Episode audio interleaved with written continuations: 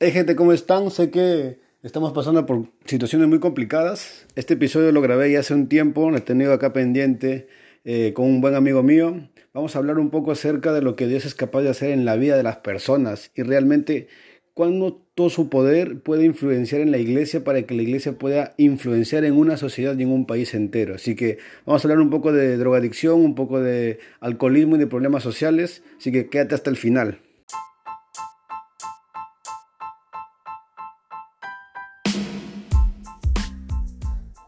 Hey, ¿qué tal? Soy Holly Ruiz y esto es Mala Influencia.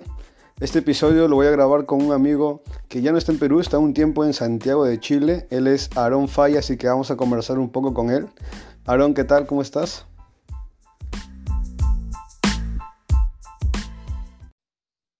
Hola Holly y a todos los que nos escuchan en Mala Influencia. Eh, todo un honor eh, poder estar aquí contigo conversando aquí en el podcast. Bacán. Estuve hace unas semanas contigo allá en Santiago y no me dio tiempo de grabar, no nos dio el tiempo. Sí, pucha, que quedó pendiente, pero no, hermano, me alegro que, que verdaderamente haya disfrutado tu viaje ahí, miraba tus historias, miraba un poco lo que compartías y, y, qué bueno, qué bueno que, que hayas aprovechado el tiempo al máximo y sobre todo viniendo recargado allá a Trujillo, allá a Perú. Sí, oye, y gracias una vez más porque nos recibiste, nos recogiste en el aeropuerto, a Isra, José y a mí, nos estuviste allá en, el centro y, y, bacán, gracias. O sea, encima nos llevaste a pasear todavía el otro día y fue como que, oye, gracias, gracias hermano por, por la atención y por todo lo que has hecho por nosotros en Santiago, esos días que estuvimos por allá. Aarón, eh, dime. Coméntanos un poco, ¿quién es Aarón Falla? ¿Qué está haciendo ahora? ¿Qué es un poco lo que estás haciendo en Chile? Ya. Eh, bueno, eh, yo soy un ah, pastor peruano, limeño, con raíces este, limeñas, pero también serranas, de mucho orgullo. Eh, soy, pertenezco al, Ministerio de Clamor en el Barrio, en Perú muy conocido como Centro Victoria. Ya hace algunos años este, tuvo un cambio de imagen, creo que comienzo desde la década pasada, eh, pero igual siempre en Perú nos van a conocer como Centro Victoria, y esas son nuestras raíces, somos Clamor el Barrio, que somos un ministerio que ya tiene en Latinoamérica más de 30 años eh, ayudando a personas eh, con problemas de drogas, de alcohol, de adicciones, presentándoles al Señor Jesucristo como la única salida que verdaderamente van a tener y nosotros desafiamos a hombres y mujeres con estos problemas que puedan entrar a un discipulado de ahora 18 meses en nuestros diferentes hogares que tenemos, bueno, por todo el mundo ahora, y a través de los cuales ellos conocen a Cristo, son salvos, luego de ello despiertan una llamada, un llamado, una visión, y nosotros tenemos todo ese desafío de que ellos puedan levantarse como hombres y mujeres que han salido quizá de lo más bajo eh, y puedan servir al cuerpo de Cristo donde Dios los llame. Y bueno, también paralelamente nuestro ministerio tiene una iglesia que es Victory, eh, en la cual he servido, bueno, por muchos años en Lima, Perú, específicamente con los jóvenes, en la música, y ahora lo estoy haciendo de igual manera eh, aquí en Santiago de Chile, tanto en Clamor en el barrio y ahora en Victory, sobre todo con familias aquí en la ciudad de Santiago de Chile. Qué bacán. Te casaste hace poco y acá en Lima, en Trujillo, en Perú, perdón, y te fuiste a Santiago. O sea, fue como que nos dejaste acá. Pucha, yo no sé, algunos me preguntan eh, si recomendaría casarse y comenzar una nueva vida. Bueno, yo ya sabía que iba a ser, una locura total. Pero bueno, a veces los planes del Señor son así, junto para mí, para mi esposa Jacqueline a la cual le mando muchos saludos cuando escuché el podcast. bueno, nosotros nos casamos eh, y nos vinimos, hicimos nuestra luna de miel en Viña del Mar, este, Valparaíso, nos fuimos a Mendoza también, Argentina, que está súper cerca de aquí, a horas. Me traje los alfajores. Te, te, quedaste los alfajores. ¿Qué tal? ¿Qué tal? ¿Te gustaron? Rico, rico, sí, sí, sí. No, Mendoza es conocido por los alfajores, mi hermano. Buenos, buenos.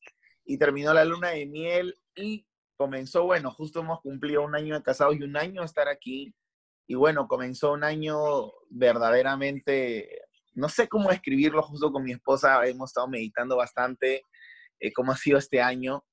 Eh, yo lo califico como un año muy bueno, pero de un año de mucho aprendizaje, ¿no? De mucho aprendizaje, eh, de un año de donde, bueno, es mi primera experiencia en lo que es plantar una iglesia nueva, porque estamos plantando una iglesia. Y bueno, eh, como peruanos, este, aquí en Chile es todo un desafío por, bueno, muchas cosas que de repente seguramente lo vamos a estar conversando ahora, pero yo creo que ha sido un año muy bueno, yo creo, como dice la palabra, los frutos son la mejor manera en que nosotros vamos a poder eh, saber si las cosas han, sido buenas o malas, por los frutos eh, Él los conocerá y hoy puedo decir que los frutos son totalmente, totalmente buenos.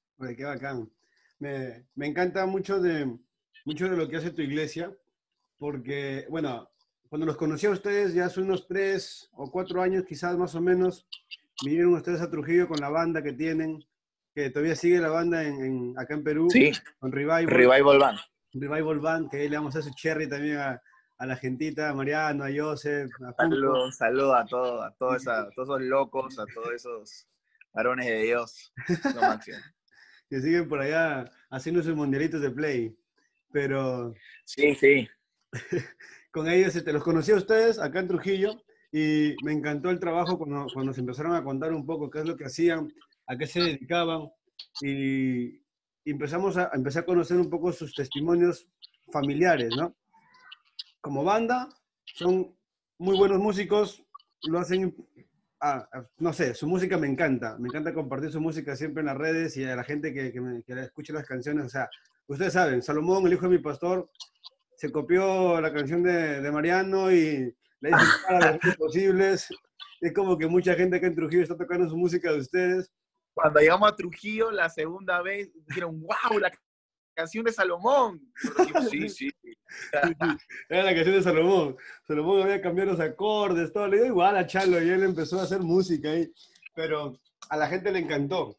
Y a mí en lo personal me encanta mucho su música, su estilo. No conocía todavía en ese tiempo el trasfondo, ¿no? O sea, quiénes eran realmente ustedes, eh, cuál era su servicio dentro de la iglesia y, la historia de sus padres, que es lo que a mí me parece más impactante.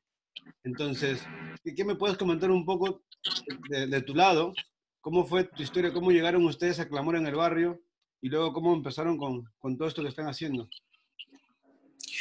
Bien, bueno, eh, antes de poder entrar a fondo, contándole un poquito más a los que nos escuchan de Clamor en el Barrio, pues Clamor en el Barrio es una obra, este, es un ministerio sin fines de lucro, es totalmente gratuito. Y yo creo que para muchos, quizás fue el caso de mi padre, el caso, el caso de muchos de nuestros padres, de los chicos de la banda, Clamor en el Barrio fue para muchos hombres, y es hasta ahora para muchos hombres como fue lo último. Eh, creo que hablando hoy un, poco acerca de la drogadicción, y espero que esto le pueda servir para todo aquel que nos escucha, que de repente este tema por ahí anda tocando la puerta de su vida.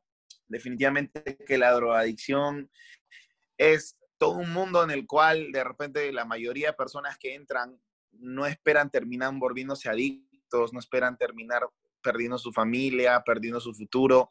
Ese fue el caso de mi padre, que, ah, bueno, hace ya más de 30 años él estuvo perdido en las drogas, en el alcohol, entró por un tema social, por un tema de amistad, pero al final el tema se le fue de las manos, él conocía a mi mamá, mi mamá no sabía que mi papá era un drogadicto, lo fue descubriendo al tiempo, pero intentó muchas, muchas ah, maneras de poder cambiar a través de psicólogos, a través de, de, médicos, lo cual es que yo creo que también hacen un buen trabajo. La, la, ciencia siempre pone todos sus esfuerzos para ayudar al hombre, pero para los que creemos en Cristo Jesús sabemos que hay algo que la ciencia nunca va a poder encontrar la solución, que es el pecado. Claro. Y esa es la, la, la raíz de, de, todo mal, ¿no? Y para el caso de mi padre, Clamor del Barrio fue la última puerta. Ya le habían cerrado la puerta, de hecho, a su familia, a sus amigos, todos, ¿no? Pero a veces Cristo es así, ¿no? Él es el único que está ahí hasta el final con nosotros, ¿no? Como esa historia de, de los dos ladrones que estaban ahí crucificados con Cristo. Eh, todo, si estaban en la cruz, sabemos, es porque eran personas pues repudiadas, pero Cristo estaba ahí con ellos, el único. Entonces, yo creo que clamor en el barrio, dentro del cuerpo de Cristo, es este, e, ese, esta parte dentro del cuerpo que ayuda a personas que quizá muchos tienen el corazón de querer poder ayudarlos, pero no tienen las herramientas ni las estrategias. Nosotros tenemos ahí los hogares, ese nombre es muy clave, hogares, clamor en el barrio, porque bueno, hay un factor común que muchas personas que han caído en el problema no tuvieron un hogar, ¿no? No tuvieron la figura de papá, de mamá o una figura normal. Y esa fue quizá uno de los detonantes claves para entrar en este mundo. Obviamente no todos. Y dentro del hogar conocen a Cristo. Mi padre se internó en el año 1993. Cuando yo estaba nacido. Eh, hace ya. Yo, tenía mes de nacido, un año de nacido. Entonces tengo toda mi vida aquí. Eh, mi padre hizo su proceso eh, de, bueno, ese tiempo era dos años, acabó el proceso y en ese proceso Dios tocó su corazón, entró al Instituto Bíblico, a la Academia Bíblica que tenemos dentro de del, ministerio para prepararse, simplemente con el deseo de, de, seguir predicando la palabra como un día le predicaron a él, a personas con ese mismo problema. Y bueno, al tiempo Dios lo levantó como pastor dentro de la obra. Mi papá dirigió dos o tres hogares aquí en el Perú antes de, ya en el 2013, eh, ser desafiado a venir aquí a abrir la obra en Santiago de Chile. Así que yo crecí ahí, crecí, bueno, en una cuna cristiana, como se dice, pero también viviendo con las personas del hogar que mi padre dirigía. Eh, es loco, ¿no? Es loco, eh, porque nunca tuve una casa, por así decirlo, normal. mi casa era con los chicos que estaban ahí. Bueno, ¿qué persona en su cabal le abre la puerta a 20, 30 drogadictos? ¿no? Creo que no todos, ¿no? Pero así somos nosotros, es para lo que Dios nos ha llamado y para nosotros es un honor dentro del cuerpo de Cristo eh, eh ser eh, ese instrumento para ganar ese tipo de personas. Y es, es, muy loco y muy bravo lo que ustedes hacen. Hace dos años eh, que también fui a Chile y antes de, de, viajar de Lima, de salir de Lima, me recibiste también tú en Lima y me quedé en uno de sus centros, que está en Barrio Salto. Sí. En uno de los lugares donde las papas de Lima. Entonces, como, dicen acá en Chile, donde pican las jaivas, o en Perú, donde las papas queman. Donde las papas queman. En uno de los barrios más picantes de Lima, me recibiste y encima caminamos como que a esta hora, ¿no? Bueno, acá son ya las casi 12 de la noche y, salimos a la calle y ustedes normal, o sea, caminan por ahí como si nada porque la gente los conoce. Y Estábamos en, en, Irak, en Irak. sí, sí, literalmente. Y, en la noche igual no percibí mucho, no pude observar mucho lo del centro, lo del hogar, porque la, llegué tarde, y, pero en el día, en la mañana, era como que ya estaban desde muy temprano orando, desde muy temprano en la cocina. Vi cómo llegaban los, los chicos que están internados dentro del centro con comida, con este, vegetales, no sé, con fruta que traían de los mercados. Y todo, ellos se preparan la comida, se hacen todo.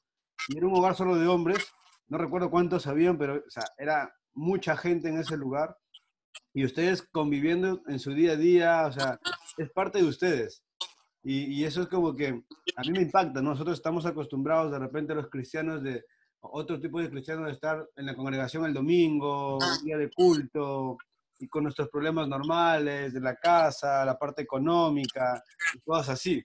Pero lo que ustedes se enfrentan es mucho más fuerte, mucho más impactante y mucho más desafiante. Y verlo desde pequeños reta mucho, al menos a mí en lo personal, a mi vida como cristiano, a, poder tratar de disfrutar un poco de todo lo que ustedes hacen. Eh, es, es, muy bacán. Eh, no sé, hubieron muchas cosas que me impactaron en ese año y, y ahora que fui nuevamente a Chile y que te vi allá y, vi lo mismo que están haciendo en un hogar completamente nuevo porque lo están construyendo y lo están haciendo. Es como que cuánta pasión tienen ustedes por esto, ¿no? O sea, cómo el Señor ha trabajado en sus vidas cómo tu esposa, que también es parte del trabajo con las mujeres de, de, los centros, de, de, los hogares que tienen ustedes, cómo también se ha involucrado tanto. O sea, ¿te imaginas a tus hijos también dentro del centro? Eso es lo que te quería preguntar al final de todo esto. Me gustaría, me gustaría. Bueno, en mi caso para mí fue clave yo nacer en, eh, crecer en medio de todo ese ambiente. Eh, y bueno, lo que tú dices es muy importante, ¿no? Y para todo aquel que nos escucha, sobre todo aquellos que, bueno, ¿no? Eh, están en búsqueda de encontrar su llamado, encontrar su propósito en Cristo. Yo creo que cuando tú descubres cuál es tu propósito, eh, en Cristo Jesús, para qué Dios te, te, te llevó por todo ese camino hasta que puedas conocerlo y entras a esa segunda etapa en, decir, bueno, ahora que ya soy salvo, ¿hacia dónde voy? ¿no? ¿Qué es lo que Dios quiere hacer conmigo?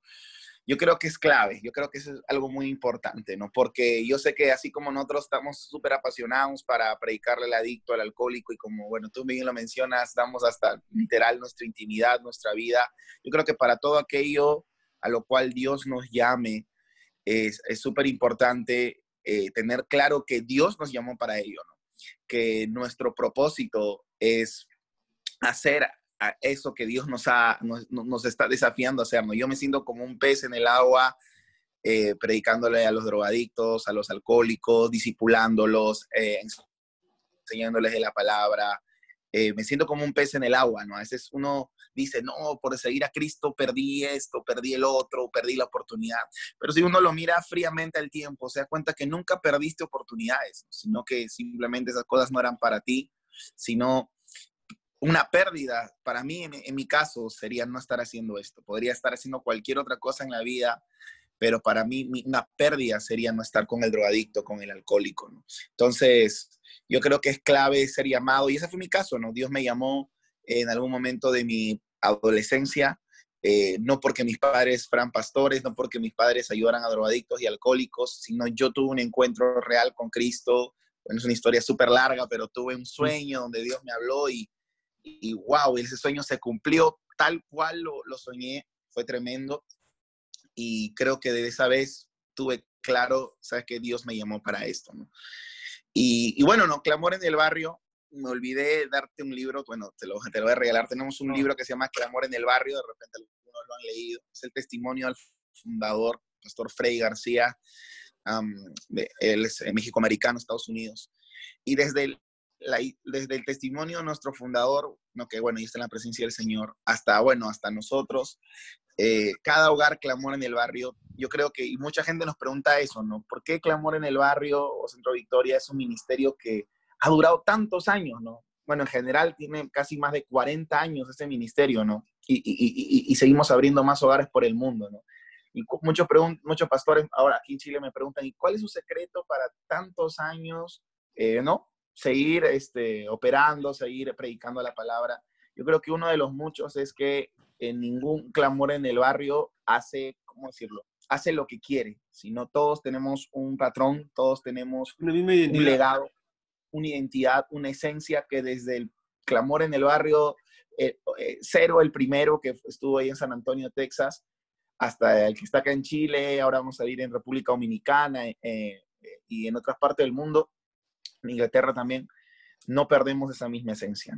Queremos eh, que se mantenga lo mismo. Obvio, estamos en el siglo XXI, algunas cosas evolucionan, crecen, pero la esencia es innegociable, nuestra esencia es predicarle al drogadicto, al alcohólico, es algo gratuito, no les cobramos, la esencia es vivir con ellos, convivir con ellos, disipularlos en el día a día con el ejemplo y luego darles visión, que ellos también prediquen el evangelio y ganen a otros adictos, los alcohólicos, como Dios los hizo con ellos. Esas pequeñas cosas que te he nombrado, algunas más, son cosas que no han cambiado en estos 40 años y no creo que cambien. Esa es nuestra, nuestra esencia. Ay, qué bravo. Eh, y, yo lo he visto en ustedes, o sea, en todos. Cuando Mariano venía a Trujillo, una que otra vez con Junco, también lo he acompañado por allí. Y vi, he visto hacer a Mariano lo mismo que te he visto hacer a ti en Santiago hace unas semanas. Estábamos caminando, ¿recuerdas? Eh, camino al, a Plaza Italia y había, había un drogadicto literalmente sentado en el piso, en, la vereda, y en la pista, y estaba tirado y te le acercaste y le hablaste con tanta naturalidad y le, le dijiste que vaya al centro, le diste la tarjeta y fue como que, dije, estábamos Israel, yo y otro chico más y José, los tres dijimos, wow, nos, nos encantaría poder tener esa misma naturalidad para hacer el trabajo que ustedes hacen. O sea, que cuánto amor, de verdad, cuánto amor por el prójimo y cuánto amor por las personas que necesitan del Señor. Y, conocer su esencia. Yo he conocido su iglesia, he estado en, en Victoria y en Lima, es enorme, o sea, es, todo un cine. Pero eh, no se trata solamente de repente de, de, congregarse, ¿no? Y de tener un culto, se trata de ayudar a las personas a que cambien. Y, y ayudar, o sea, tengo una idea en la cabeza y es que hay mucha gente que dice esto, las personas no cambian, eh, las personas no cambian, la iglesia no cambia a nadie, eh, eh, Jesús no cambia a nadie, entonces hay mucha gente que tiene esa idea equivocada, porque creen que como iglesia no hemos hecho mucho por la sociedad. Sin embargo, ustedes demuestran todo lo contrario. O sea, ayudan a mucha gente. No sé si tú tienes algún tipo de número, cuántas personas más o menos albergan o cuántas personas rescatan por año del mundo de las drogas y, del alcohol. Bueno, eh, sí, número uno, mucha gente, yo creo que hasta el día de hoy, hoy que estamos cada vez en un mundo que, eh, y bueno, con la gran participación de la tecnología, hay más información a la mano, hay más datos a la mano, quiere una explicación para todo, ¿no? quiere googlear todo, ¿no? Entonces, este, para algunos incluso eh, la información ha reemplazado a Dios. Pero como dice mi pastor, eh, eh, Luis Salazar, al cual le mando muchos saludos, siempre dice él, tú haz a Dios, estoy parafraseando un poco lo que la frase de él, tú puedes hacer a Dios tan grande como tú lo quieras hacer. O sea, si tu fe es chiquita, Dios va a ser chico. No, no porque Dios sea chico, sino porque tu fe lo hace chico en tu vida.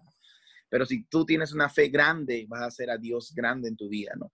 Yo creo que eh, una, una, parte específica eh, dentro de todo este proceso de cambio es la fe, ¿no? Como la Biblia nos dice, para el que cree, todo es posible, ¿no? Y, y por eso todo el trabajo que hacemos parte de esa oración, de que cada adicto confiese con sus labios de que Jesús es el Señor que confiese con sus labios ese acto de fe, ¿no? De que el único que lo puede cambiar, transformar, hacer una nueva criatura es Cristo, ¿no? Y bueno, hoy en el siglo XXI para muchos esa sería una respuesta muy pobre, ¿cierto? Claro. Pero así es, es por fe. Esto es un acto de fe y también es un proceso que involucra todo un discipulado, porque definitivamente Dios por fe hace el cambio en nosotros, pero también nosotros tenemos que, como dice la palabra, eh, ir hacia esa plenitud de, Cristo, hacia la plenitud del varón perfecto y, ir moldeándonos ser más como Jesús. Y por eso es clave que ellos estén internos. Con respecto a estadísticas, pero no equivocarme, eh, vamos a hablar primero de Perú. Muchos saben que en Perú Clamor el Barrio tiene casi 30, aproximadamente 30 años. Eh, si no me equivoco, directa o indirectamente se ha ayudado a más de 100.000 familias en Perú. Y acá en Chile ya tenemos, eh, estamos, ya cumplimos tres años aquí, eh, vamos a empezar nuestro cuarto año. Yo creo que se ha ayudado directa e indirectamente más de 300 personas en, estos, en, en, todos estos años. ¿no? Y bueno, ahora quizás esta estadística está creciendo más, pero este año, bueno, de que mi, con mi esposa hemos llegado, estamos haciendo un trabajo más adentro con las familias, porque tú sabes, eh, no solamente el problema es con el adicto, sino también con la mamá, los hermanos, los tíos, ¿ciertos? Todo un, todo un tema, ¿no? Pero muchas veces, bueno, yo creo que Dios ha permitido que llegue el hijo al clamor para que también se salve su mamá, su papá, sus hermanos, sus tíos. Es algo tremendo, ¿no? Lo que Dios puede hacer. Me, impacta bastante el, trabajo que hacen como dijiste tú, no, no solo con el adicto, sino con toda la familia. Eh, escuché también el testimonio por ahí de, de, de Joseph, eh, las cosas que tuvo que vivir y su familia y todo lo demás, viniendo de las drogas. Eh, y es, es, muy impactante. O sea, creo que ustedes son, iglesia, este, un modelo que muchos tendríamos que imitar de repente para poder mostrarle al mundo que no conoce de Cristo de que estamos aquí como iglesia para afectar a la sociedad, para impactar a la sociedad y para generar un cambio. O sea, esa es nuestra función como iglesia que muchos han olvidado. Ustedes lo están haciendo. Entonces, nosotros deberíamos, en la medida de lo posible, tratar de imitar eso, ¿no? Sé que no tenemos de repente la capacidad eh, o, de repente la estrategia que ustedes ya manejan durante años de poder trabajar con un adicto, pero deberíamos hacernos de la vista gorda sin que nuestra sociedad está inmersa de todo esto, poder conectar también con ustedes. Nosotros lo hemos hecho un par de veces, que han llegado a la iglesia gente con ese tipo de necesidad y los conectábamos con su, con su base que tienen acá en Trujillo ustedes y, y que los puedan ayudar, porque ustedes son los capos en ese tema, entonces es como que lo están haciendo, pero creo que la iglesia en general, el pueblo de Cristo en Perú, en Chile, en todas las partes del mundo, tendría que estar haciendo algo para poder afectar a la sociedad más de lo que estamos haciendo. O sea, es lo que, es lo que tú estás viendo ya en Santiago ahora. Lo conversamos un poco cuando estuvimos allá caminando. ¿Cómo ves, cómo ves la, sociedad, la sociedad actual en Santiago de Chile? ¿Y, y qué, cómo ves la función de la iglesia también allá? Wow, wow, sí. Qué bueno que vamos a hablar de esto. Es un tema, yo creo, muy interesante y espero, una vez más lo menciono para aquellos que, bueno, están, que nos escuchan.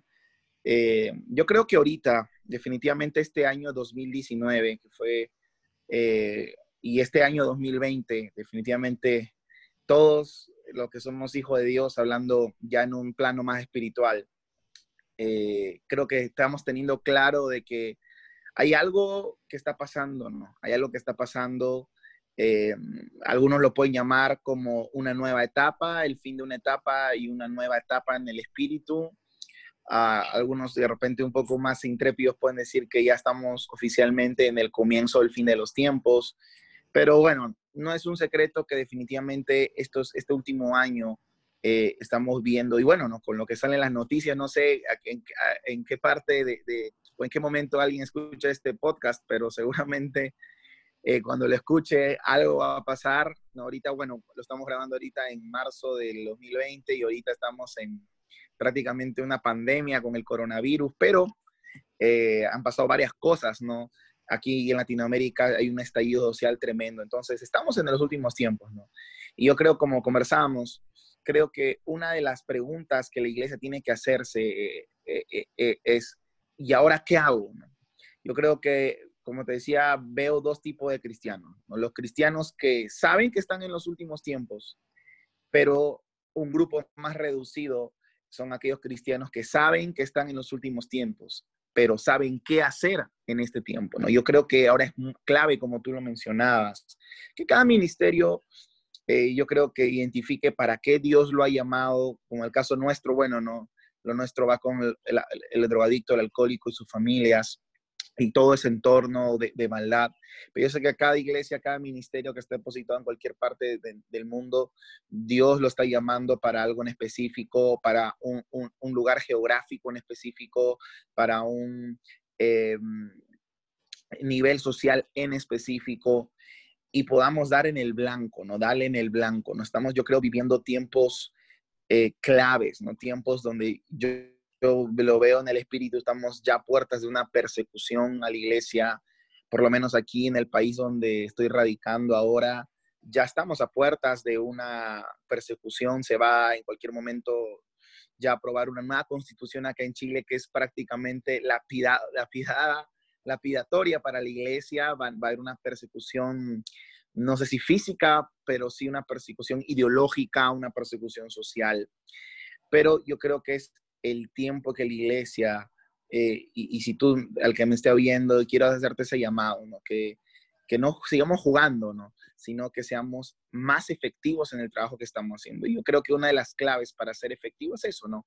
Tener claro para qué Dios te llamó y tener claro para qué Dios te llamó es también tener claro que de repente Dios no nos, no nos llamó a hacer el mismo trabajo que el que está a nuestro costado, ¿no? Como bien tú lo dices, de repente bien eh, nosotros como clamor en el barrio nos sentimos súper bendecidos y súper útiles dentro del cuerpo cuando otras iglesias podemos servir a otras iglesias ayudando a sus congregantes, a sus miembros, los cuales de repente en el entorno donde se encuentran ahorita no están obteniendo resultados, la adicción está que les gana, y, y, y, tremendo cuando podemos servir a otras iglesias recibiendo a sus, a sus miembros. Y eso, eso es, de eso se trata, ¿no?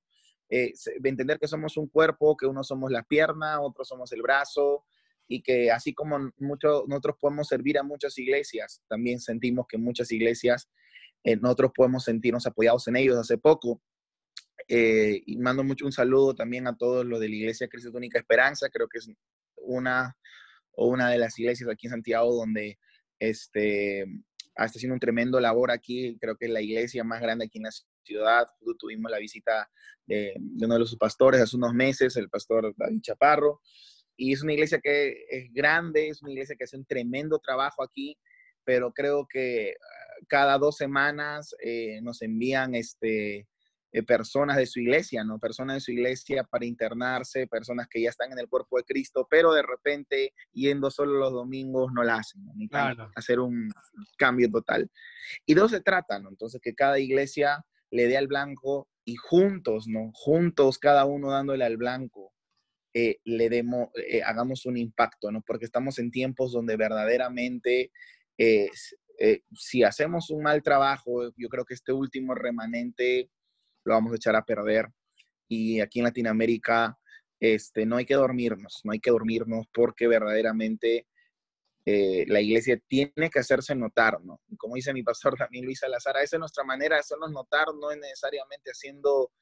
Eh, yo respeto mucho, escuchaba uno de tus podcasts que estabas hablando acerca de que muchos cristianos hay esta, esta esta, de este debate, esta polémica, por ejemplo, de ir a las marchas, acerca de las ideologías.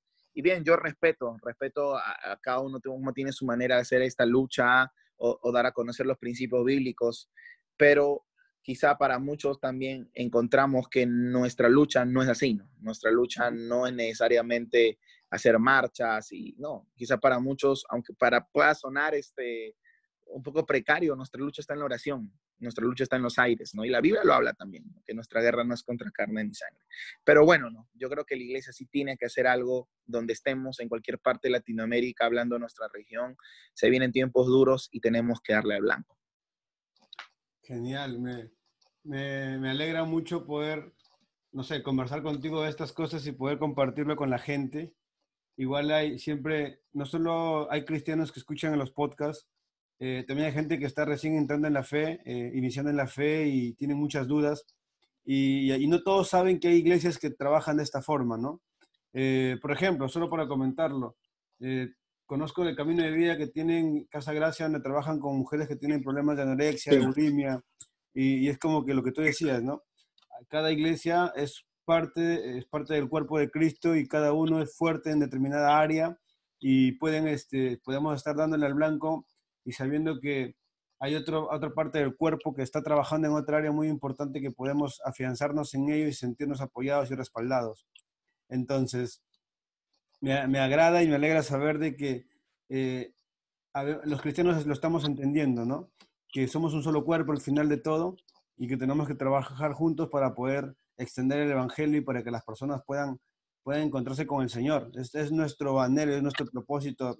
La, forma en la que lo estamos haciendo cada uno de nosotros puede cambiar, puede variar, pero al final todos estamos buscando que conozcan a Cristo y que un día podamos estar todos juntos allá arriba en el cielo adorándole al Señor, ¿no? O sea, en, la forma en la que hayamos aprendido. Qué bravo, Aarón. Eh, me encanta hablar de clamor en el barrio. Ahora me gustaría solamente para ver, a ver que nos comentes un poco de tu, de tu parte musical, porque sé que eres quien ha compuesto algunas de las canciones de Revival y sé que allá en, Santiago sigues componiendo, entonces, ¿qué sí. puedes compartir un poco de eso? Bien, eh, bueno, con los chicos de Revival para mí ha sido una bendición, bueno, hasta ahora, ¿no? Hasta ahora para participar con ellos, quizá ya no en, el, en los escenarios por ese tiempo, eh, pero todo mi apoyo y todo mi respaldo para lo que están haciendo, para lo que estamos haciendo, porque yo creo, bueno, ¿no? Eh, eso, quiero como unir dos temas ahora, porque estamos tocando la música. Claro. Eh, un poco lo que hablamos antes, ¿no? Yo creo que en estos tiempos nosotros, ah, eh, hablando un poco más de los creyentes que somos jóvenes, yo sé que en la etapa de la juventud está toda la, esta fuerza, la innovación. Yo creo que no, no hay que tener miedo a innovar, no hay que tener miedo a sacar a relucir lo que Dios nos ha dado a nosotros, ¿no? Yo creo que respaldo bíblico hay un montón, en la palabra. Creo que como baluarte de esto es la parábola de los talentos. Entonces, yo creo que como el caso tuyo, es un otro buen ejemplo. Eh, no sé cuánta gente se animaría a hacer un podcast y cruzar fronteras para simplemente ser un medio para transmitir eh, lo que Dios está haciendo en otras partes. Si eso es bueno, es bueno poder saber lo que Dios está haciendo en otras partes. A veces la iglesia, una de las cosas que más nos cuesta es, aceptar algo nuevo, ¿no? Es como, por ejemplo, lo digo con mucho respeto, cuando estamos en Latinoamérica y vienen misioneros a Estados Unidos, ¿no? Veces ellos vienen con toda su locura, ¿no? Y algunas iglesias dicen, no, pero es porque para nosotros es algo nuevo, ¿no? Pero a veces algunas cosas no nos tienen que asustar. Quizás sería para nosotros el mismo impacto si fuéramos a África, ¿no? O qué sé yo, ¿no? Entonces, yo creo que Dios a cada uno, Dios nos ha dado algo específico, un, hay un ministerio en cada uno de nosotros. Entonces, si al que me está escuchando y de repente está pasando un proceso en el cual Dios te está llamando a dar un paso de fe, quiero animarte a eso, no quiero animarte a eso porque Dios te ha dado algo original. Esa es la palabra con que quiero unir estos dos temas. ¿no? Que yo tengo mucho respeto, hablando de la música, a la gente que hace covers, yo también, bueno, con la banda lo hemos hecho. Y bueno, ¿no? en nuestra iglesia tocamos covers todo el tiempo. Y bien, ¿no? Eh, porque, no, porque honramos a lo que Dios está haciendo en la vida de otros salmistas. Y está bueno, ¿no? Pero eh, yo sí quiero animar, por ejemplo, a los que están en la música, que, ¿qué hay de ti, no? ¿Qué hay de ti? Yo sé que Dios, Dios te ha dado algo original, Dios te ha dado un cántico, Dios te ha dado em, letras, Dios te ha dado melodías, entonces, pero a veces es lo más difícil, ¿no? Es dar el paso al frente, uy, me gusta, la, gente aceptará eh, mis canciones, pegarán mis letras, pero uno no tiene que estar en esa óptica tan secular, tan terrenal, sino que cada uno de nosotros eh, para los que somos músicos, somos adoradores. Dios nos ha llamado a ser adoradores en espíritu y en verdad. Y que es importante enseñarle al pueblo eh, a poder eh, alabar y adorar a Dios en entendimiento. Entonces, por eso es necesario que creo que cada uno de nosotros que estamos en la parte musical, y, bueno, creo que acá en Perú y en Chile es una realidad que se levanten más adoradores en Latinoamérica, ¿no? Yo honro lo que Dios está haciendo eh, en otros ministerios, no, quiero entrar en nombres, eh, pero creo que todos sabemos de los ministerios de, Avanza, que están viajando, impactando nuestras iglesias. Gloria a Dios por ellos, ¿no? Pero Dios no nos haya, no, no te ha llamado a ti o a mí hacer el, el grupo X2, ¿no? O 2.0, no, no, no, no, sino que Dios nos ha llamado a ser originales. Tengo aquí la bendición de sí, seguir componiendo. Ahorita estoy en un proceso como este de poder mirar hacia dónde dirigir toda la música que, bueno, ahora voy a comenzar a preproducir este mes.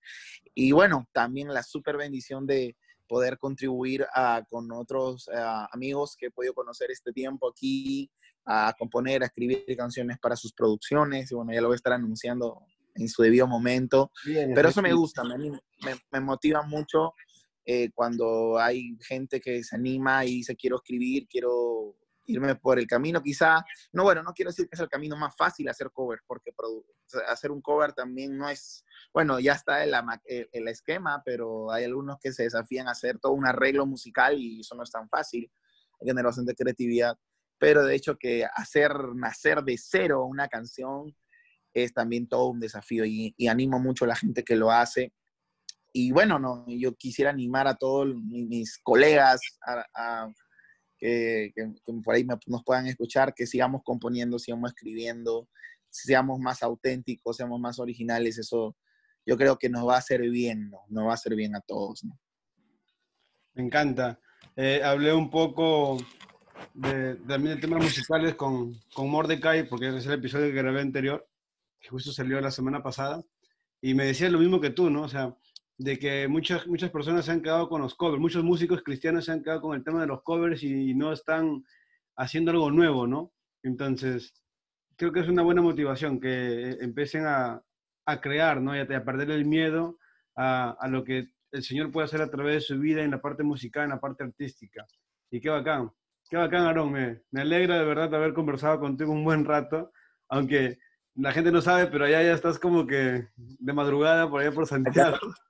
Sí, acá me, han corrido a mi sala. Estamos conversando acá a mi sala porque acá son las 2 de la mañana, mi esposa está durmiendo. El tiempo se ha pasado súper rápido, creo que como si hubiéramos hablado 10 minutos. Parece, pero bueno, eh, sí, bueno, no. Hay, hay bastante cosas que hablar, pero gracias por considerarme dentro de tu podcast y, yo creo que ahorita los podcasts son algo que ha salido como un boom hace creo casi un año, un año y medio, casi dos años eh, y es una tremenda herramienta para poder aprender, poder aprender, eh, poder, este, bueno, como todo música, como todo cine, hay de todo, toda película, ahora también hay todo tipo de podcast, de podcast, perdón, eh, que te pueda enseñar cosas positivas, otros que, bueno, no sé, de repente no van a traer nada bueno a tu vida. pero ahora veo que, por ejemplo, en Perú estaba revisando que hay muchos jóvenes que le gustan estos monólogos de los humoristas, está de moda. Sí, está bueno, ¿no? pero a veces no es bueno llenarte también todo el tiempo de groserías, de garabatos, como dice aquí, eh, de conversaciones vulgares, sino es bueno, para, sobre todo para, para aquellos que quizá les cuesta abrir ahí la Biblia, eh, entra a Spotify, busca podcasts cristianos como este de mi amigo Hollis, mientras de repente estás caminando, haciendo tus cosas, ponte a escuchar y yo sé que siempre vas a encontrar algo positivo, una palabra de Dios por ahí, no quizá como una a modo prédica, quizás sí a modo, a modo charla. Sí, es, más lo que trato de hacer, no necesariamente es una prédica, son conversaciones para un poco mostrar a la gente cómo somos realmente los cristianos, qué estamos haciendo los cristianos y que puedan entender un poco más de, del trabajo que estamos tratando de hacer en la sociedad y en el, y en el mundo entero, ¿no? Eso. Aarón, muchas gracias, mi hermano, por dar un poco de tu tiempo, poder conversar y poder compartir. Y, espero que la gente pueda llevarse un buen mensaje después de todo esto y que puedan ver que la gente sí puede cambiar. Tus padres cambiaron, los padres de mucha gente han cambiado dentro de tu iglesia. Ahora tú eres un pastor en otro país y, y es como que el Señor definitivamente siempre cumple con su palabra y, y, nos va a sacar adelante. O sea, me encanta este texto y lo uso conmigo cuando hablo de repente de mi testimonio y es que el Señor ha escogido de lo vil y menospreciado y, y nos ha sacado de donde estábamos, en, en, este muladar, para ponernos en su mesa. Me, me, encanta poder hablar del Señor de esa forma, ¿no? Y Aarón, Gracias, mi hermano. Gracias por todo, por recibirme siempre que voy a cualquier ciudad donde estás. Siempre me recibes. en Perú, en Chile me he recibido. Ya voy a Trujillo, ya voy a Trujillo. Sabes, acá. Vamos a comer algo, vamos, salimos por acá y te vamos a recibir bien de todas maneras. Sí, quiero mandarle, bueno, ya para cerrar, un saludo a toda la gente de Trujillo. Sé que ahí está la, sobre todo el fuerte de, de, de oyentes del, post, del podcast, a todas las congregaciones que, bueno, sobre todo con Revival Band, hemos podido este, visitar y sí, y como te lo compartía, siempre que tengo la oportunidad, incluso aquí a, a, mucha gente le comento acerca de Trujillo, que una de las cosas que a mí me sacó el cuadro, como decimos los peruanos, fue ese, una, bueno, una, una de las cosas que fuimos allá, un sábado tocamos en un par de iglesias y me sacó el cuadro cuando me, me, me llevaste ahí con, con los muchachos a, a comer una hamburguesa un sábado por la noche y ahí te dije, no, oye, qué bacán que se hayan reunido. Y tú como que me sacaste del cuadro cuando me dijiste, no, todos los sábados nos reunimos, eh, líderes jóvenes, eh, jóvenes de diferentes iglesias, y eso es lo que necesita la iglesia aquí en Latinoamérica, más unidad, eh, juntarnos, este, no cada una vez, cada mil años, sino planificar cosas juntos. Y siempre a donde Dios me da la posibilidad,